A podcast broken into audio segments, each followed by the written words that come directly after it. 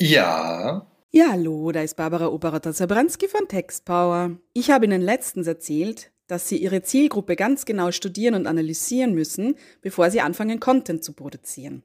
Das gilt umso mehr für die jüngere Zielgruppe, also Millennials und die Generation Z.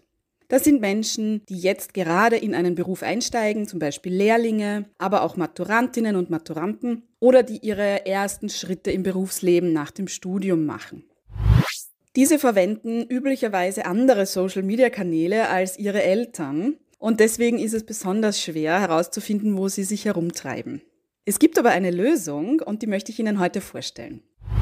Kennen Sie den Jugend-Internet-Monitor Österreich? Er beruht auf einer Initiative von Safer Internet.at und erhebt jedes Jahr, welche Social-Media-Kanäle Österreichs Jugend nutzt. Überraschenderweise ist seit mehreren Jahren an Platz 1 die Anwendung WhatsApp.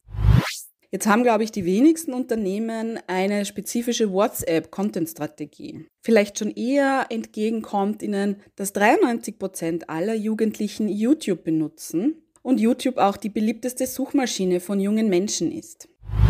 Auf den Plätzen folgen Instagram, Snapchat, TikTok und Pinterest. Vor allem auf Instagram punkten sie mit schönen Bilderwelten und Instagram Stories. Snapchat, eigentlich schon tot geglaubt, wird immer noch benutzt für Schnappschüsse. TikTok haben Sie sicher schon gehört. TikTok ist eine Video-App für Videos, die 15 bis 60 Sekunden lang sind. Playback-Videos sind hier sehr beliebt. Und Pinterest ist eine Plattform für Inspiration und Kreativität, wo man zu einem bestimmten Thema Bilder und Memes sammeln und anderen zur Verfügung stellen kann.